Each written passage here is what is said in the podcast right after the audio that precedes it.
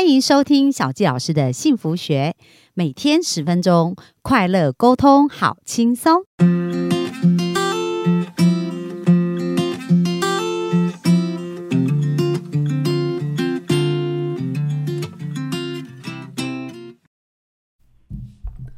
欢迎收听小纪老师的幸福学，很开心又在空中跟大家见。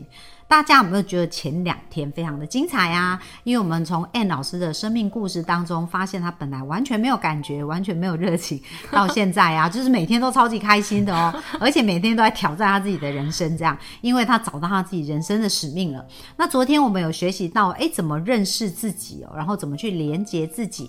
好啊，那我们今天要继续来探索自己哦，我们就欢迎 Ann 老师。各位幸福听众，大家好。好啊，那 Ann 老师今天要跟我们聊的是什么呢？我今天想要跟大家聊的主题是：知道了很多的道理，却过不好这一生，为什么会这样？哎，对啊，因为很多人都学了很多，对不对？变成知识，一直一直学。像像小杰老师过去也非常喜欢学习，就学了很多很多的课，可是有很多时候都用不出来，或者还是不知道怎么用，会有这种感觉。对对，我们有时候就很爱学习，很爱上课或是看书，看完以后，哎，觉得很受激励啊，然后当下就立志要做改变。哎，可是常常有一个问题就是。过一段时间又会打回原形，对对对对，我发现知道跟做到有一个很大的落差。对啊，那为什么会这样子呢？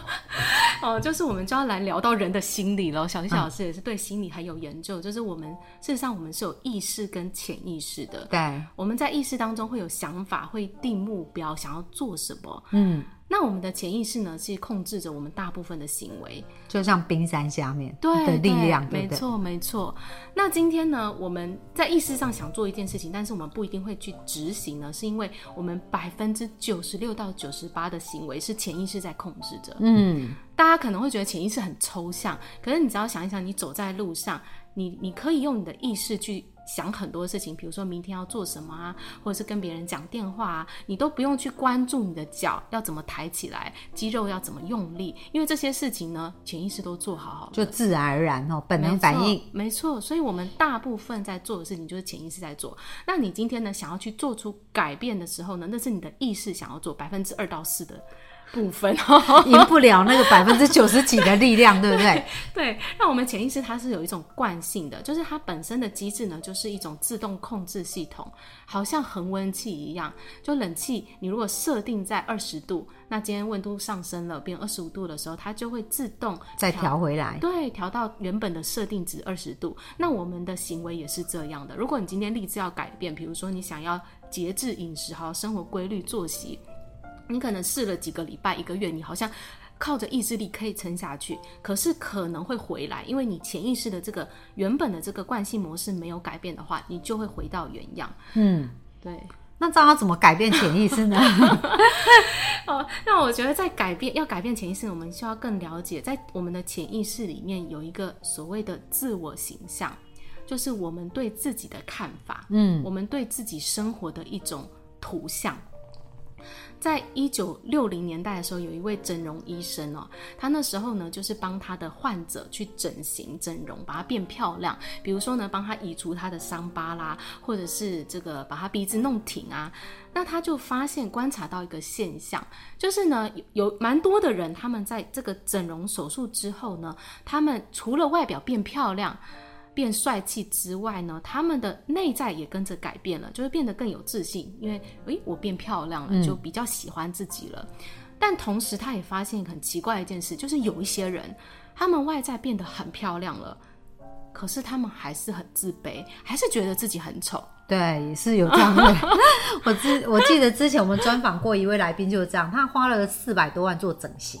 就是已经很漂亮了，可是他内在还是对自己很不满意，然后还是不快乐，然后还是觉得所有人、所有男生接近他都是有目的的，就变得不能信任别人，也不能信任自己，这样。真的，真的。所以这个他就这个这个 Maxwell 呢就说呢，其实他发现了人是有两个自我形象的，一个是外在投就外在展现给别人看到的样子，然后一个是我们内心真正对自己的看法。而我们内心真正对自己的看法，就在潜意识里面的这个，会决定我们最终外在会有什么样的表现跟经历。所以其实它才是更更有影响力的。对对。那在我们怎么去察觉我们内在那个自我形象是怎么样的呢？其实我刚刚说我们内在的自我形象会投射在外在嘛，所以其实只要看你现在过的生活，嗯，就可以反映出你内在对自己抱持了什么样的图像，就是哦，你对自己还有对生活的想法。对，比如说呢，有没有比较具体的案例？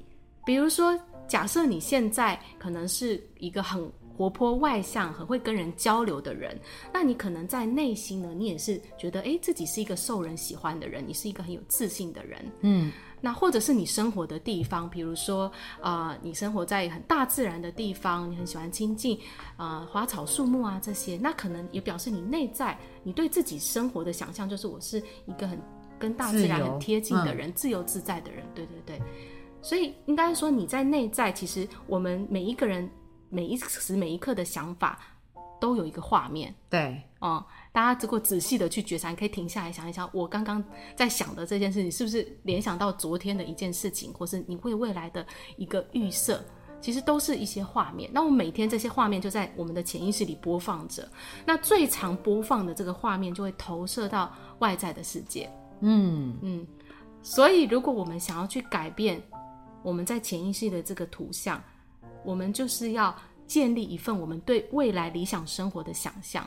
嗯，也就是我们所谓的定目标。可是这个目标呢，它必须是你发自内心、你真正很想要、很想要的生活。可能是你在事业上，也可能是你在感情上，你想要有什么样的关系，或是你在健康上，你要有什么样的身材。你要对你的未来有一个很明确的一个心理图像，然后去想象你自己已经在过这样的生活了。先去想象，嗯，你这个是改变自我形象的第一步。那你最终呢，你就是要让这个新的一个自我形象能够进到你的潜意识内化进来。哦，对，那像燕老师刚刚讲的，我觉得真的是非常有道理啊。因为我在做很多咨询的时候，也发现是这样，就是说他们外在面对的世界，其实都在投射他内在。嗯比如说他常常遇到别人对他劈腿啊，嗯那他们就是内在就觉得自己不值得拥有美好，所以就会一直吸引来人家说的渣男啊，或者是这样子这样子的状况。那或者是说有一种人就是，哎、他就觉得很开心，他很快乐，你就觉得哇，他好多好缘分哦，就是生活很多很很美好的事情会发生。对，就像我们常说内在的剧场，就是其实我们外在发生的，比如说被劈腿啊这些，其实是我们内在已经有这些剧场了，对它就就投射出去了。所以，我们真正的是要改变我们内在这种惯性的想法，对，去建立比较积极的、比较有支持性的一个信念跟一种自我的看法。那哎、老师，像你自己在把自己的图像投射出来的过程，你做了什么样的事啊？因为你现在已经算是正在你人生的置业上前进嘛，所以当你理解这件事，你是怎么把这一步一步变出来的呢？我觉得第一个就是我刚刚说到，你要有一个心中对于理想生活的想象，对这这个是最关键的第一步。然后之后呢，就是去改变我的信念，比如说，呃当然这是自我觉察，它需要一些的引导跟工具。我要觉察到我现在有哪些限制性的信念，嗯，哪些的思维模式惯性是在阻碍我去达到这样的生活的？那我要怎么把这个限制的信念替换成更积极、更支持性的信念？比如说，如果我觉得我是不值得被爱的，那更支持性的信念会是什么？对，嗯，然后就把这个新的信念不断的对自己说，因为我们潜意识它就是它的这个模式建立起来的方式，就是透过重复，连接，对对，然后就是不断的去讲，不断的去想象，然后甚至你要表现的你的行为就是要展现出你是这个样子，即使你可能还不是这样子，但是你要先做这个人会做的事情，就是你的目。刻意练习，对不对？而且要先把它演出来，这样子。对对对对对对对。就是你潜意识里面想要的，你先想办法把它演出来。没错没错。所以那时候你也就尝试在做这些事情。对对。那这尝试的过程会有一种说，好像又被打回原形，然后又发现自己没做那么好的状态嘛？会啊会啊。那那时候你怎么看待这样？我觉得很重要的就是，嗯，第一个是我要常常回到我的这个愿景当中，因为我很渴望。其实人会进步，很重要的就是你有一个驱动力有一个驱动力，一个渴望在那里，就愿意坚持下去。对对，然后也是环境很重要，然后导师啊、教练很重要。对就是你卡住的时候，就是还是有人可以鼓舞你、支持你，然后相信你。对，对，这我真的有很深的感触，就是说，如果你有一个愿景在前面呢、因为像我的使命也是，我以前没有使命，不知道我要往哪里前进，你会觉得好像走哪一条路都可以，但是这些路你不知道怎么去积累它。但是当你有一个非常清楚的愿景的时候，你就会知道说，哎，我要做哪一些事，因为我知道做哪一些事是可以让我往那条道路。没错。那做的哪一些是不行的，所以你在时间的选择，什么事可以做，什么事不要做，然后该跟什么样的合作，不该跟什么样的合作，就会变得越来越清晰。真的真的，越愿景目标越清楚，你当下的行动就会越明确，也越有效，不然就是会不知道到底要往哪里去。嗯，对，但是有很多人会说，可是他不觉得自己有什么特别啊，然后自己真的可以找到这样。那 a 老师怎么看这件事情呢？嗯，一定可以的，因为我当时也是很迷惘啊，觉得我我也不知道我有什么特别的地方，我也很焦虑，不知道怎么改变。嗯，可是你你想要改变，就代表说你内在是可以改变的，不然你不会想要改变。你内在知道有更好的生活，有更好的人生可以去过，所以你就是开始去找答案吧。对啊，嗯。然后其实现在有这么多的资源，这么多的课程，老师可以协助你。对，对啊，所以你是相信每一个人一定都有一个天命，对不对？没错，我相信每一个人他都有自己独特的天赋。像小纪老师跟我跟陆队长可能就是很不一样，每个人都是很不一样的人。你喜欢的事情，你你擅长的事情都不一样啊。那你为什么会不一样？因为这些就是你的天赋镶嵌在你的 DNA 里面了。你来到这个世界上，你就是带着这些跟人家不一样的地方来的，所以你这些天赋就是你要在这个这一生去贡献、去分享给这个世界的。所以我是很相信，我们每一个人人生都有特定的使命，要透过你的天赋去分享。对，而且哈，就是说，其实有时候在这个使命的一个过程当中，你会发现苦难就是一个很棒的礼物。没错因为就是你经历那么多痛苦的地方，对那因为它让你太痛苦，你就觉得你一定要找到答案嘛。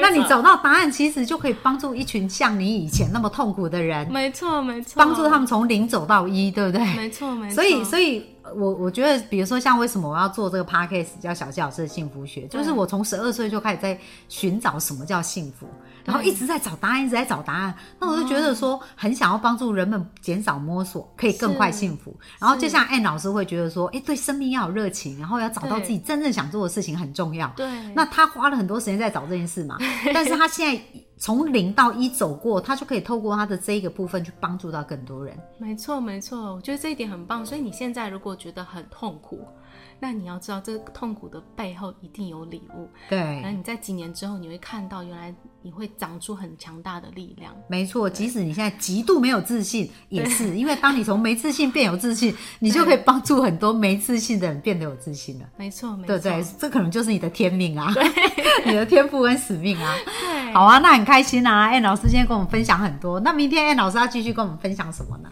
明天哦，想要分享，别让完美主义夺走了你的成功。哇，真的，真的啦！我觉得我们的幸福听众不要再要求完美主义，因为没有一个人是完美的，好不好？这个世界上，那明天我们就来看看怎么破除这个完美的魔咒哦。好，那我们就明天继续线上见啦，谢谢，拜拜，拜拜。